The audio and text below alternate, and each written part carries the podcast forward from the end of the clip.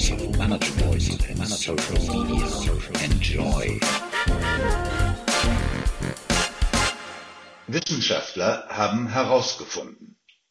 Und diese Aussagen beruhen natürlich immer auf einer Empirie. Das sind Zahlenwerte, die man zusammengetragen und mit Hilfe der Instrumente Mathematik ausgewertet hat und daraus Schlussfolgerungen zieht. Also jene Sätze, die anfangen mit Wissenschaftler haben herausgefunden.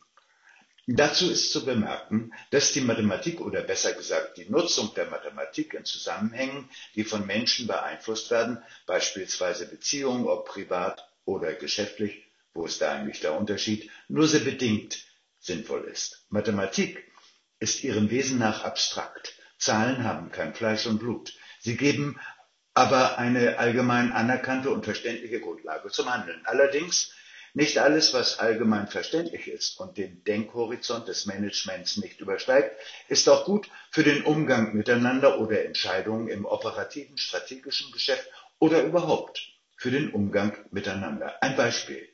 Otto Normalverbraucher ist eine blutleere Figur, die herangezogen wird, um zum Beispiel geschäftliche oder politische Entscheidungen zu treffen.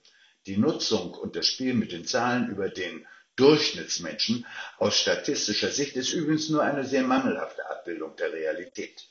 Diejenigen, die damit hantieren, haben noch nicht einmal den kleinen Schein an der Uni über Statistik geschafft. Es gibt nämlich weitere Aspekte über die Verteilung von Mengen außer dem Durchschnitt, wie zum Beispiel den Median. Das nur zur Info für die, die an der Statistikvorlesung nicht teilgenommen haben. Schwamm drüber.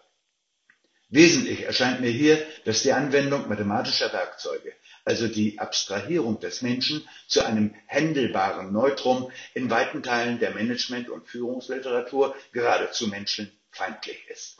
Das Buch Wie führe ich Menschen oder ähnliche Elaborate aus der Alchemistenküche setzt voraus, dass es den Menschen gibt was schon bei nur annähernder Betrachtung schlicht falsch und deshalb in diesem sensiblen Bereich sogar menschenfeindlich ist. Noch wesentlicher erscheint mir, dass die Denke der gängigen Wissenschaftler, nämlich die Abstraktion und damit verbundene Verallgemeinerung, die Mutter aller Dumpfheit ist.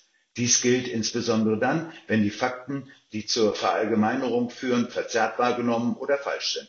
Beispiel die Meinung über die Integrationsfähigkeit von Menschen aus anderen Ländern.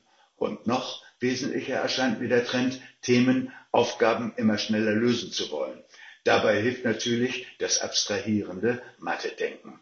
Mir scheint, es ist die Langsamkeit im Denken, die Vielfalt der Aspekte, die man berücksichtigen könnte, wie zum Beispiel den Kontext, auch das Infragestellen der eigenen Denkweisen, die einen Weg zu mehr Frieden weist. Ich ersetze absichtlich das Wort Menschlichkeit durch das Wort Frieden.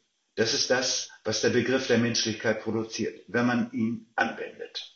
Soweit erstmal.